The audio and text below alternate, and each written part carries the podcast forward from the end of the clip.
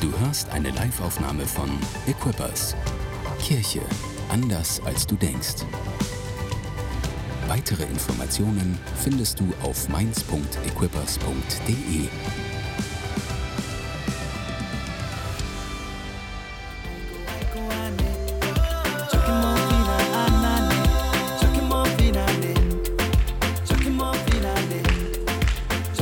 Come on, es ist Sommer, oder? Ja, ich weiß nicht, ob du mit diesem Song gerechnet hättest in der Kirche. Du siehst auch, ich wusste gar nicht, wie soll ich mich jetzt da drauf bewegen oder was mache ich jetzt eigentlich. Aber, come on, es ist Sommer, du darfst super gerne Platz nehmen. Cool, dass du da bist. Ah, ich liebe es, oder? Das Wetter heute fühlt sich auch tatsächlich mal wieder an wie Sommer, oder?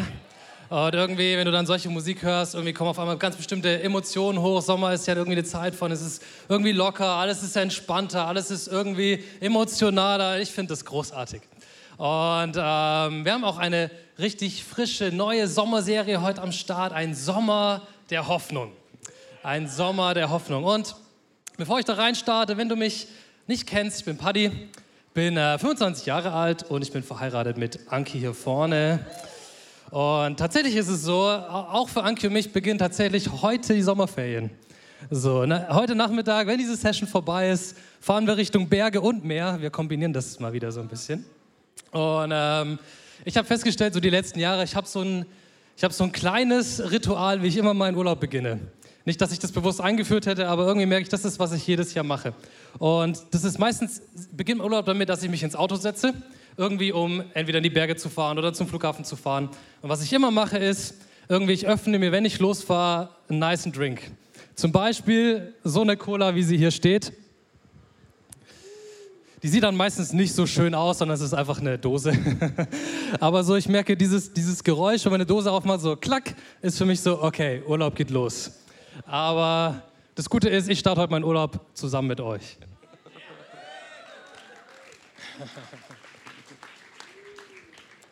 Äh, ja, vielen Dank für die Band, die hier immer noch so brav steht.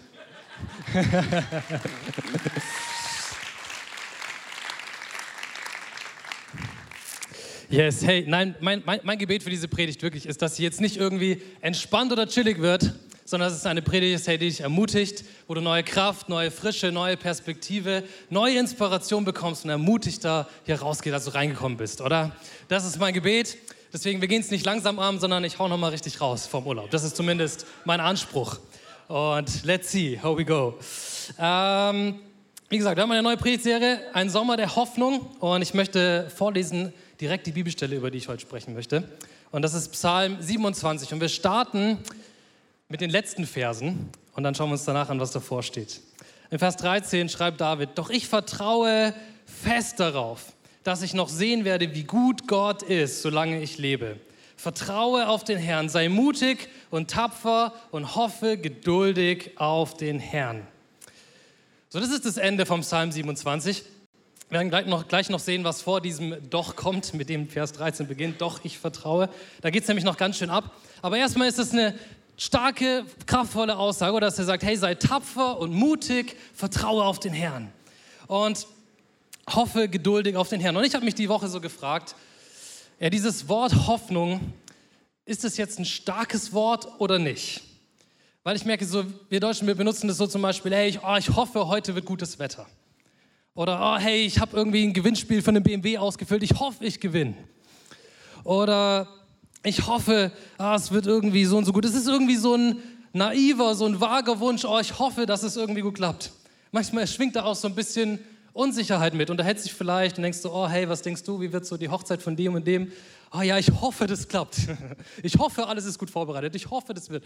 So, und ich habe so gedacht, oh, ich weiß nicht, dieses Wort Hoffnung, ist das ein starkes Wort oder nicht? Irgendwie, wir benutzen es eher als so ein vages Hoffen auf einen Zufall, auf einen glücklichen Umstand, auf irgendwie, dass Dinge ja, gut laufen, auch wenn wir es nicht so wirklich wissen. Gleichzeitig habe ich dann gedacht, naja, aber Hoffnung hat schon echt Kraft. Das kann uns dazu bringen, zum Beispiel vielleicht jede Woche 20 Euro zu investieren, um Lotto zu spielen. Warum? Weil wir hoffen zu gewinnen. Oder es kann uns dazu bringen, eine Hoffnung auf ein besseres Leben, kann uns dazu bringen, krasse Dinge zu tun, vielleicht einen Wohnort zu wechseln, ein Studium hinzuschmeißen, was Neues anzufangen oder die Branche zu wechseln oder eine Beziehung zu initiieren oder irgendwie krasses Risiko einzugehen, Investment zu tätigen, was auch immer. Eine Hoffnung kann uns dazu bewegen, krasse Dinge zu tun. Irgendwas zu wagen. Und dann merke ich, oh, irgendwie Hoffnung ist ja doch etwas, was eine Kraft hat in unserem Leben. So, es ist nicht einfach nur ein vages Vielleicht, sondern es bewegt uns dazu, Risiken einzugehen. Und dann gibt es ja noch dieses Sprichwort irgendwie, die Hoffnung stirbt zuletzt. Ich weiß nicht, ob du das kennst oder nicht, aber ich habe so gedacht, tatsächlich, wenn ein Mensch keine Hoffnung mehr hat, ich glaube, dann ist tatsächlich kaum noch Leben in ihm.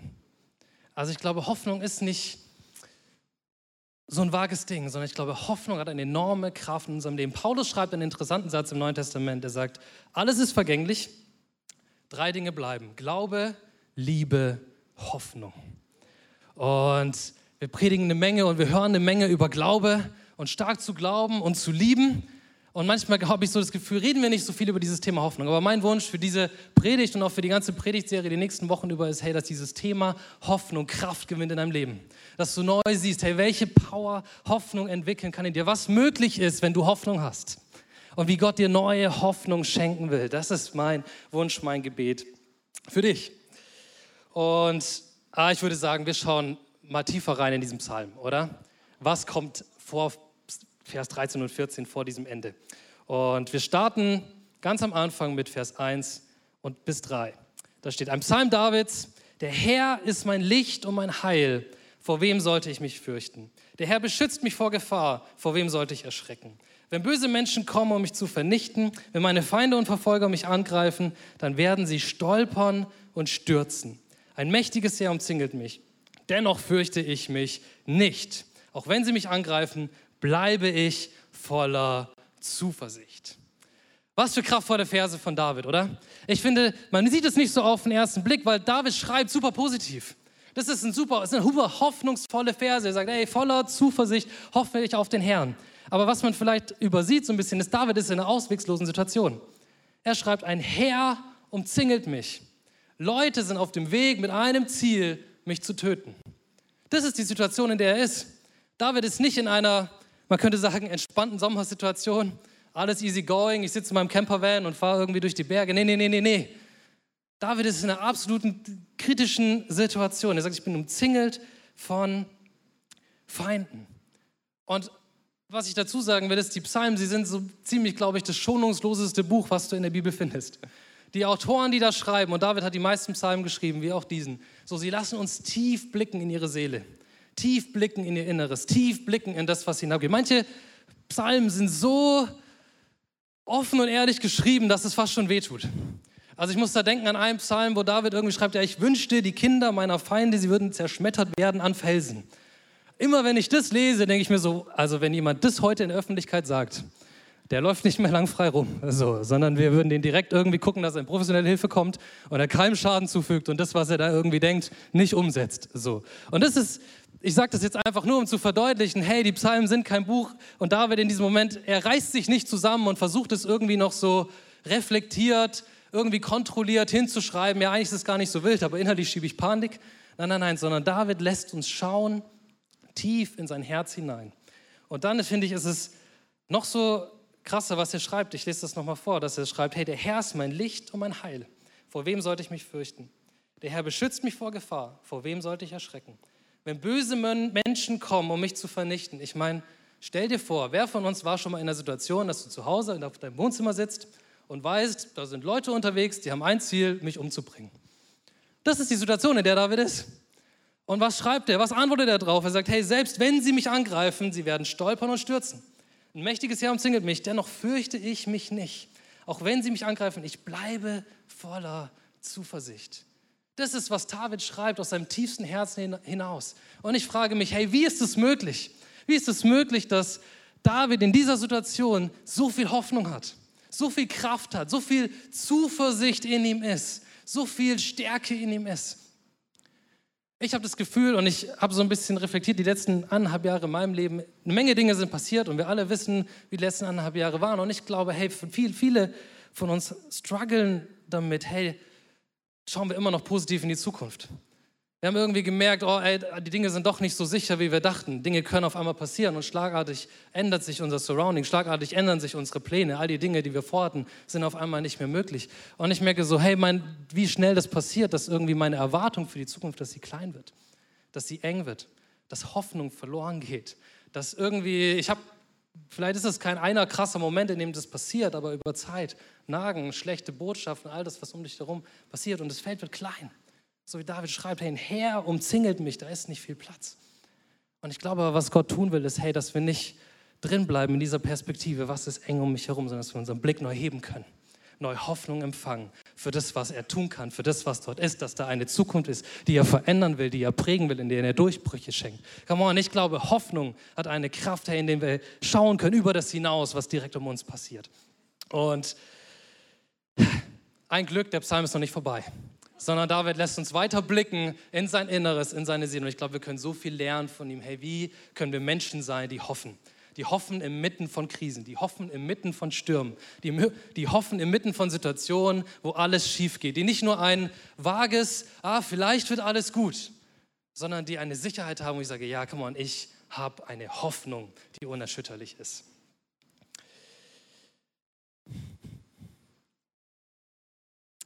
Was ich ich werde gleich reingehen in Vers 4. Was ich interessant finde, ist, was ich sagen würde, ist, hey, Davids Hoffnung ist kein vages Bang, kein, oh, es wird schon wieder gut werden. Oder, ah, irgendwie, ich glaube, das wird schon alles wieder. Wenn du schon mal in einer ausweglosen Situation warst, wenn du schon mal in einer Situation warst, wo du irgendwie merkst, ich werde meinen Job verlieren oder meine Ehe geht in die Brüche oder ich weiß nicht, wie ich meine Schulden noch bezahlen soll oder wie meine Zukunft überhaupt werden soll, dann weißt du, dass das Letzte, was du brauchst, ist jemand, der kommt und sagt, das wird schon wieder.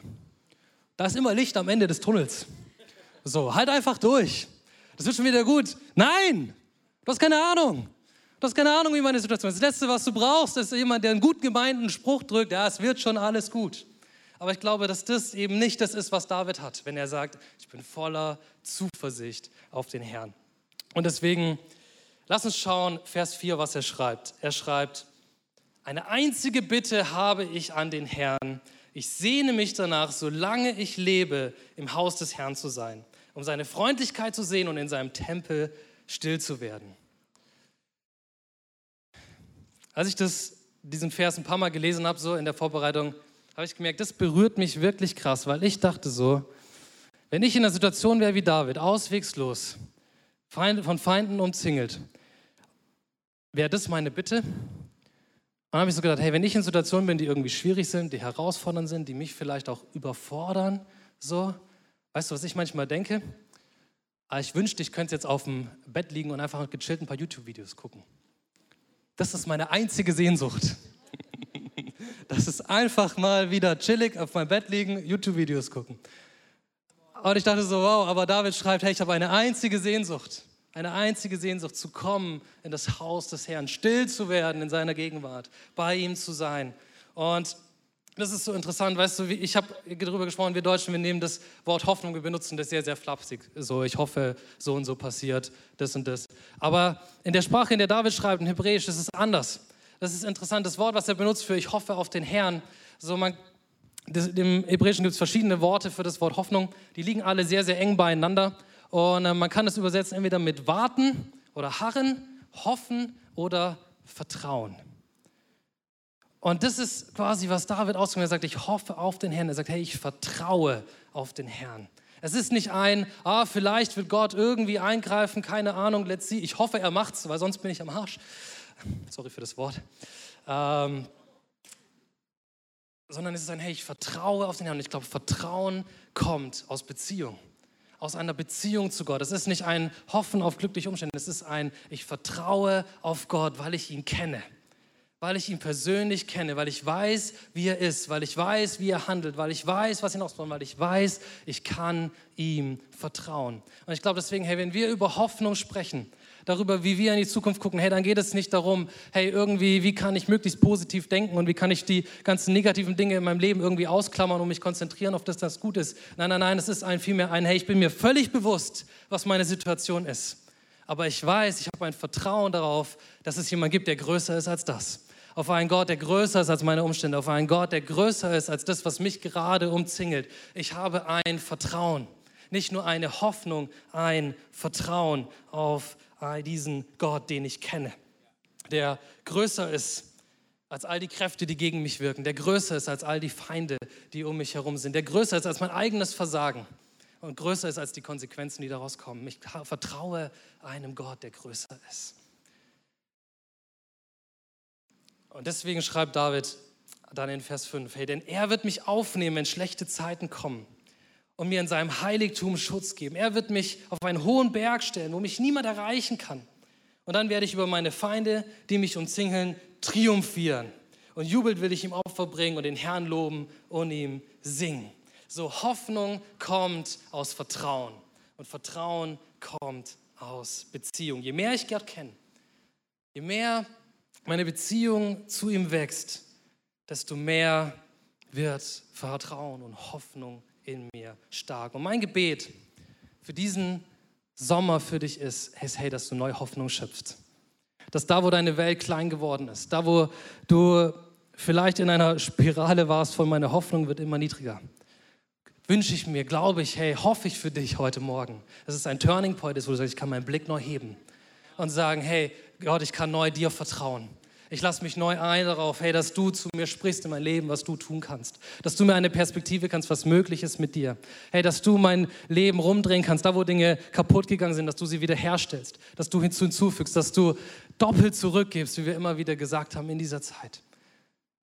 Mein Gebet ist, hey, dass du heute einen Punkt, dass du sagst, ich kann neu hoffen, weil ich neu vertraue in dem Gott, den ich kenne. Und was ich tun will, ist, ich will dir drei Tipps mitgeben, Drei Tipps, wie du deine Beziehung zu Gott stärken und neu aufleben kannst, in, leben lassen kannst in diesem Sommer. Und ich habe drei Ts für drei Tipps. Drei Ts für drei Tipps. Der erste ist, take it easy. Hättest du damit gerechnet? In einer Predigt von Equippers, take it easy. Take it easy. Was meine ich damit? Hey, vielleicht bist du jemand wie ich und tickst stark über Routinen. So, dass du irgendwie nur eine Routine hast, irgendwie ich stehe morgens auf, irgendwie ich bring, bete irgendwie oder ich lese meine Bibel. Jeden Tag habe ich irgendwie zwei Kapitel, die ich durchgehe oder was auch immer. Und ich glaube, manchmal ist es so leicht, in den Routinen, die wir uns irgendwie so gebaut haben als Christen, zu verkrampfen. Und irgendwie zu denken, oh, ich muss das jetzt irgendwie durchziehen. Ich muss äh, irgendwie jetzt Bibel lesen. Und ich merke, gerade im Sommer merke ich, ist das für mich ganz oft eine Zeit, wo es für mich schwierig ist, an Gott ranzubleiben. Warum? Weil es gibt irgendwie keinen festen Rhythmus. So, man schläft länger, als man normalerweise schläft, stellt sich kein Wecker. Man ist irgendwie unterwegs, man macht irgendwie dies, man macht irgendwie jenes. Ähm, man, man, man lebt einfach ein easy Leben. Und ich merke, es ist so leicht, einfach, dass dann Dinge passieren. Und irgendwie ist es dann noch schwerer, an Gott dran zu bleiben. Oder es, ist irgendwie, es löst nur noch Stress aus, weil man sich irgendwie denkt, ah, ich sollte jetzt erst mal beten. Aber eigentlich, naja, habe ich hier einen Pool und könnte auch einfach da reinspringen. So. Was irgendwie, und ich merke so, das ist, schwierig und ich merke, manchmal kann man echt verkrampfen so in dieser Erwartung an sich selbst. Ich muss jetzt irgendwie das und das und das tun, am Gott dran zu bleiben. Oder das Gefühl bekommen, oh Gott erwartet es von mir. Ja, wenn ich jetzt nicht meinen Tag starte mit Gebet, dann ist Gott sauer. Den ganzen Tag. Und wehe, ich hole das nicht nach den nächsten Tag mit doppelt so viel Zeit, die ich bete. okay, ich übertreibe es ein bisschen. Ne? So, aber du merkst das Prinzip so. Ich glaube, hey, das wir können an den Punkt kommen, wo Gott zu suchen in unserem Leben nicht mehr Erfrischung bringt, sondern Stress auslöst. Und ich glaube, da ist es so gut, einen Schritt zurückzugehen und zu sagen, hey, take it easy. Ich will mich erinnern, worum es geht. Es geht um Beziehung. Es geht nicht um Leistung. Es geht nicht darum, irgendwie Gott zu beweisen, wie gut ich bin. Und Christsein ist kein Race, wie diszipliniert ich bin. Sondern es geht darum, dass ich Gott suche. Und vielleicht habe ich den einen oder anderen Tag im Urlaub, wo ich ja lange schlafe, dann den ganzen Tag unterwegs bin und alles was ich bete, sind vielleicht die zwei Minuten beim Duschen oder beim Zähneputzen, wo ich Gott einlade in den Tag und sage, hey Gott, ich danke dir für diesen Tag. Danke, dass du da bist. Danke für deine Gegenwart. Gott, danke für alles Gute, was ich heute genießen darf. Man kann das auch gut kombinieren, by the way. Duschen, Zähneputzen und beten. Richtiger Lifehack, wenn du Zeit sparen willst im Urlaub, dann. Ich spreche aus Erfahrung, aber nein, also so, ich, ich merke, mir tut es so gut oft, wenn ich einen Schritt zurückgehe und sage, und sage, hey, es ist okay. An diesem Tag, wenn es zwei Minuten waren, die ich mit Gott verbracht habe, es ist okay. Und dann kommt ein anderer Tag, wo mehr Zeit drin ist, wo ich sage, hey Gott, heute nehme ich mir eine Stunde. Oder heute gehe ich spazieren. Oder heute, keine Ahnung, ich widme dir einen ganzen Tag und faste. Könnte man ja tun. Und sagen, hey heute, Gott, heute widme ich dir einen Tag. Aber nicht zu verkrampfen in eigenen Regeln, in eigenen Systemen, in dem eigenen Anspruch irgendwie zu sein. Ich, ich will dich ermutigen, weißt du, in dieser Urlaubszeit, die jetzt kommt, lass es nicht dein schlechtes Gewissen sein, was dich zu Gott treibt sondern lass es dein Hunger sein nach ihm und sagst, Gott, ich will dich suchen. Damit kommen wir zum zweiten Tipp, zweite T. Take it serious. Take it serious. David schreibt in Vers 8, ich erinnere mich, dass du gesagt hast, suchet meine Nähe. Und ich habe geantwortet, Herr, ich suche dich. Ich glaube, bei aller Lockerheit, bei aller Entspanntheit braucht es trotzdem eine Entscheidung. Eine Entscheidung zu sagen, Gott, ich will dich suchen. Ich will dich nicht einfach nur an den Rand schieben und dir irgendwie die Reste geben, was so übrig ist. Und das ist so leicht, dass das passiert. Also gerade wenn wir irgendwie im Urlaub sind und entspannt sind, was auch immer, es ist so leicht, einfach irgendwie zwei Wochen eine gute Zeit zu haben und danach zu denken, ja stimmt, Gott gab es ja auch noch. Könnt mal wieder mit ihm sprechen. Es ist so leicht irgendwie, dass das passiert. Und deswegen glaube ich, ist es so gut, eine Entscheidung zu treffen, zu sagen, hey Gott, diesen Sommer, ich will dich suchen. Ich will mich aufmachen, Gott, dass du mich erfrischt, dass du mich erneuerst, dass du sprichst in mein Leben, dass du mich neu ausrichtest, mir neue Perspektive gibst, mich neu ermutigst und Hoffnung in mein Herz bringst, weil du neu real wirst in meinem Leben.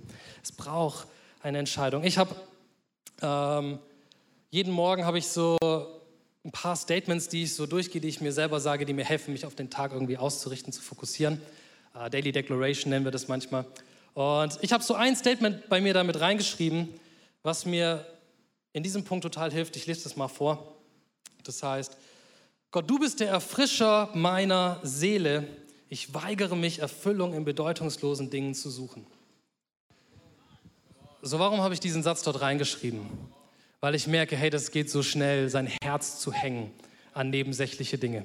Sein Herz daran zu hängen an ein gutes Essen, oder an irgendwie eine nice Mountainbike-Tour zu machen oder an irgendwie schwimmen zu gehen oder in der Sonne zu liegen oder ein Buch zu lesen oder füll aus mit was auch immer, ähm, was bei dir ist. Es ist so leicht, sein Herz daran zu hängen und zu sagen, hey, davon hängt es ab, ob ich glücklich bin, ob ich eine gute Zeit habe, ob ich einen guten Urlaub habe, ob ich irgendwie Kraft tanken kann. Davon hängt es ab. Aber ich glaube, hey, was, was wir oft unterschätzen und dann feststellen, hey, irgendwie, dass diese Wirkung, die so ein saftiges Steak hat oder so ein kristallklarer Bergsee hat oder was auch immer, dass das so schnell wieder verpufft. Und deswegen, ich habe es zu meinem Gebet gemacht die letzten Jahre, wenn ich in Urlaub fahre, zu sagen, Gott, lass es nicht nur eine gute Zeit sein für ein, zwei, drei Wochen, sondern lass es eine Zeit sein, die mich füllt mit Kraft für die Zeit danach. Lass es eine Zeit sein, hey, die eine Nachwirkung in mir hat für Monate danach, hey, von denen ich neuen Fokus habe, neue Perspektive habe, neue Klarheit habe, wo ich hin will, was Gott tun will. Hey, lass es nicht nur zwei Wochen sein, die vorbeigehen und dann kehre ich wieder in meinen Alltag, sondern Gott, erfrische du meine Seele. Und ich glaube, es braucht diese Entscheidung von uns zu sagen, hey Gott, zu aller, allererst Entspannung, Erholung, Erfrischung will ich zuerst suchen bei dir. Und come on, und dann darf ich, und darf ich auch wissen, hey, okay, ich kann all das genießen, was Gott Gutes in mein Leben gibt. Ich glaube, manchmal schränken wir Gott zu sehr ein und sagen, hey, ich kann Gott nur erleben, wenn ich irgendwie bete oder die Bibel lese oder was auch immer. Aber ich glaube, hey, Gott möchte Gutes in unser Leben reinpacken und auf gut, mit all diesen guten Dingen auch in unserem Leben wirken. So, und Gott da mit hineinzunehmen und zu sagen, hey, come on, ja. Und auch wenn ich, keine Ahnung, eine coole Bergtour mache, hey, ich mache sie mit Gott und ich nehme sie aus Gottes Hand als Geschenk und sage, hey Gott, danke, dass ich das erleben darf. Danke, dass du mit mir bist. Danke, dass du mich erfrischt und erneuerst auch dadurch. So, lass uns das nicht gegeneinander ausspielen. Irgendwie, ah, ich muss meine Seele erholen und ich will Gott suchen. Nein, nein, ich glaube, Gott will durch alle guten Dinge auch unser Herz, unsere Seele erfrischen und uns ausrüsten. Deswegen, erstens, take it easy, aber zweitens, take it serious. Treffe eine Entscheidung, Gott zu suchen. Und der dritte Tipp, den ich für dich habe, ist T wie try something new. Try something new. Ich merke, manchmal ist es so, ist man so drin in seinem Flow, irgendwie, ich stehe morgens auf, ich gehe duschen, dann mache ich irgendwie Lobpreismusik an und dann bete ich und dann lese ich zwei Kapitel in der Bibel oder was auch immer vielleicht dein Rhythmus ist, um Zeit mit Gott verbringen, dass man so krass da drin ist, dass es schwer ist, noch irgendwie frisch Gott zu erleben, sich frisch darauf einzulassen. Man spult es einfach nur noch so ab.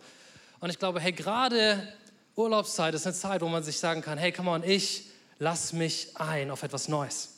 Ich lasse mich ein etwas Neues probieren. Ich lade Gott ein, neu zu sprechen in mein Leben. Vielleicht, hey, die nächsten Wochen nimmst du dir Zeit, ein Buch zu lesen, was dich inspiriert, was dir ein neues Bild gibt auf das, was Gott ist. Vielleicht nimmst du dir Zeit, einen Podcast zu hören, das deinen Horizont erweitert.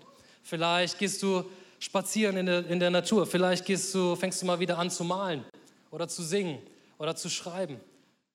Vielleicht sagst du, ich brauche eine Zeit, wo ich mal schweige, damit Gott neu laut wird in meinem Herzen.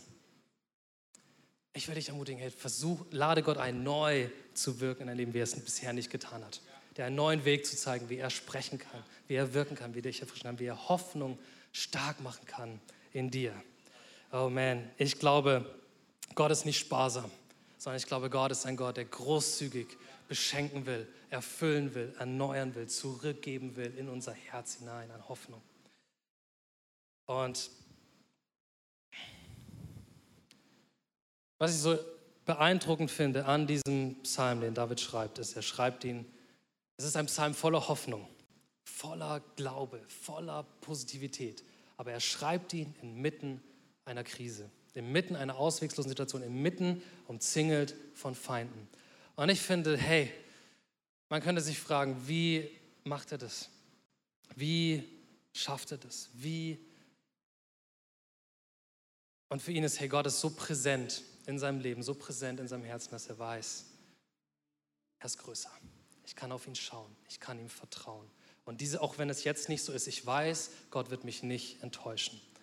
Und ich möchte eine Stelle aus dem Neuen Testament noch angucken, wo Paulus so sehr uns hilft. Hey, wie können wir umgehen mit Situationen, in denen es eng ist, in denen Hoffnung verloren ist, in denen Dinge schwierig sind? Wie können wir umgehen und darüber hinausschauen? Das schauen wir uns an in Römer 5, schreibt Paulus. Er sagt, hey, wir freuen uns auch dann, wenn uns Sorgen und Probleme bedrängen, denn wir wissen, dass wir dadurch lernen, geduldig zu werden. Geduld aber macht uns innerlich stark und das wiederum macht uns zuversichtlich in die Hoffnung auf die Erlösung. Und in dieser Hoffnung werden wir nicht enttäuscht werden, denn wir wissen, wie sehr Gott uns liebt, weil uns den Heiligen Geist geschenkt hat, der unsere Herzen mit Liebe erfüllt. Vielleicht bist du in einer Situation heute Morgen, wo Hoffnung schwierig ist.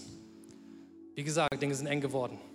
Dinge sind klein geworden. Dinge sind zerbrochen. Träume, Wünsche, Ideen. Und ich glaube, Gott möchte neu anklopfen an die Tür deines Herzens und sagen, hey, in all dem, du kannst mir vertrauen. In dieser Hoffnung, du wirst nicht erschüttert werden. Paulus sagt, hey, erinnere dich, freu dich, sagt er, in Situationen, die schwierig sind. Warum? Weil sie, sie bauen Geduld. Und Geduld ist so schwierig für uns oft auszuhalten. Und zu sagen, hey, ja, zu hoffen. Es ist nicht Realität, aber zu hoffen, dass Gott durchkommt. Zu hoffen, dass Gott verändert. Zu hoffen, dass Gott die Situation dreht. Es, und das ist, by the way, das habe ich am Anfang gesagt, das ist die dritte Art, wie die Hebräer hoffen benutzen, auf, wie sie es übersetzen. Mit Harren, mit Warten.